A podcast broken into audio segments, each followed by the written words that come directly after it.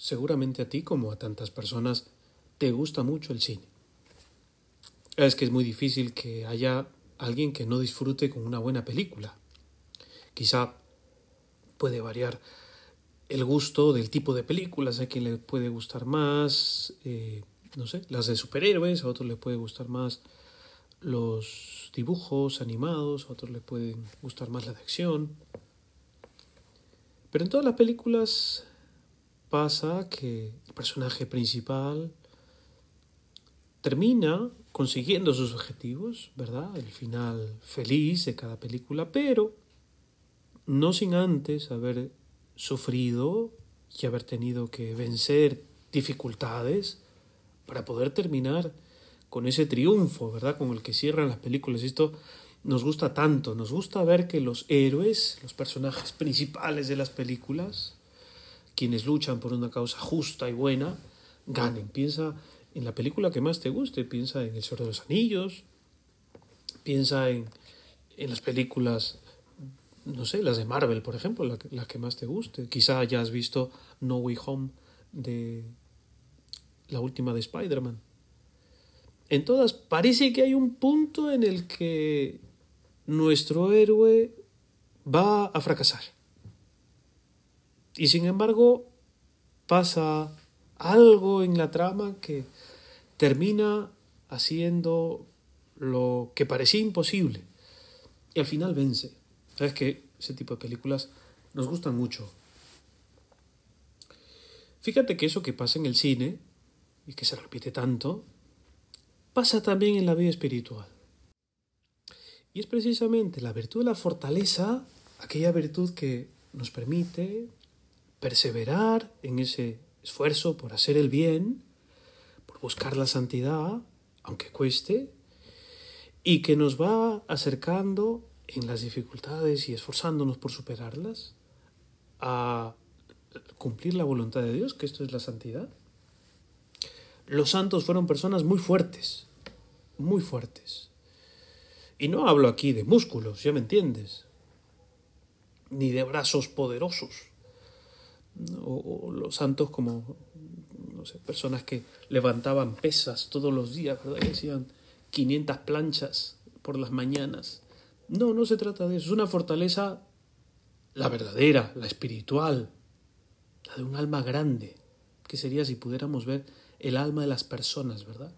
Quizá nos sorprenderíamos, porque no siempre coinciden la fortaleza del cuerpo, ¿verdad? Los músculos, con la fortaleza interior, esa de verdad, esa que nos permite pagar el precio que a veces tiene hacer el bien, precio que tiene decir la verdad. Y pues a veces nos cuesta decir la verdad porque quedamos mal, porque no vamos a ganar un castigo o, o el qué dirán nos da miedo. Pero ahí se demuestra esa fortaleza interior, esa, esa verdadera. Piensa que, como decía, los santos han sido personas muy fuertes en este segundo sentido, espiritual. Pienso, por ejemplo, no sé, en, el, en San Juan María Vianney.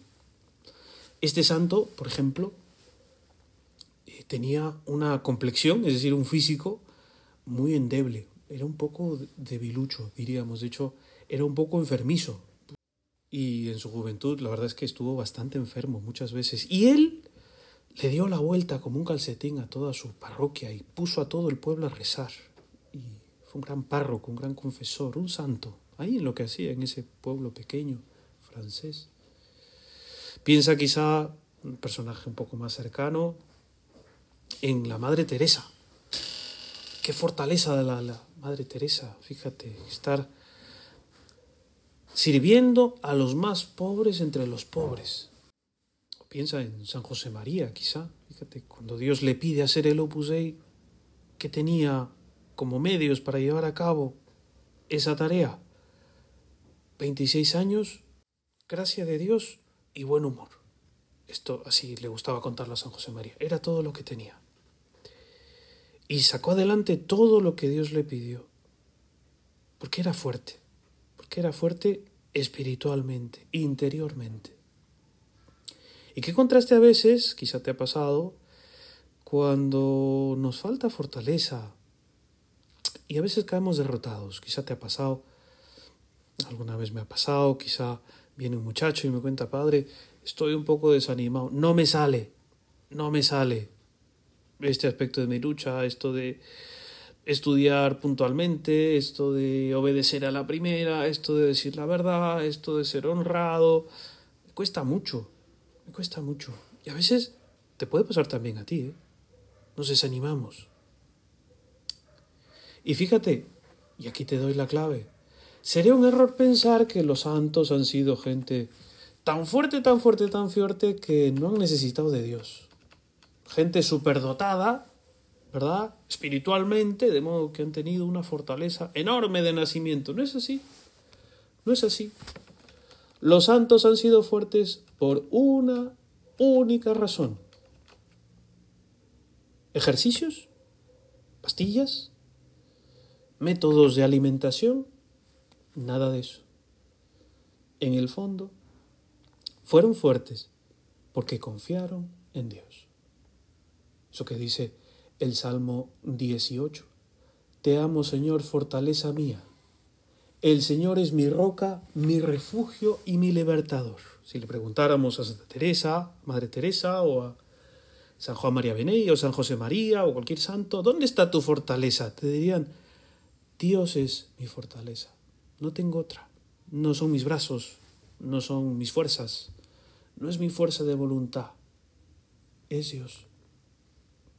¿Cómo hacemos entonces tú y yo para crecer en esa fortaleza que nos hace falta para hacer el bien?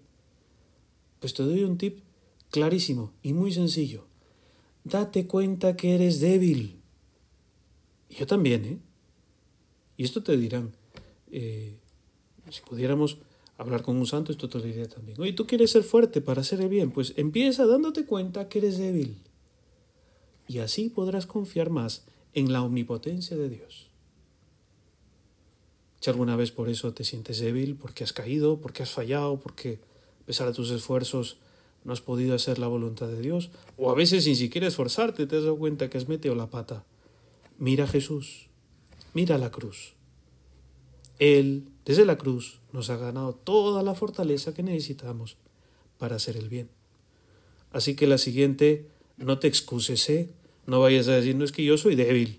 En cambio, los santos han tenido un extra de, de, ayuda. No, eso no vale. ¿eh? No vale porque tenemos tanta gracia y es lo único que nos hace falta para hacer el bien como cualquier santo de la historia. ¿Aceptas el reto? Seguro que sí. Confía más en el Señor, es la clave.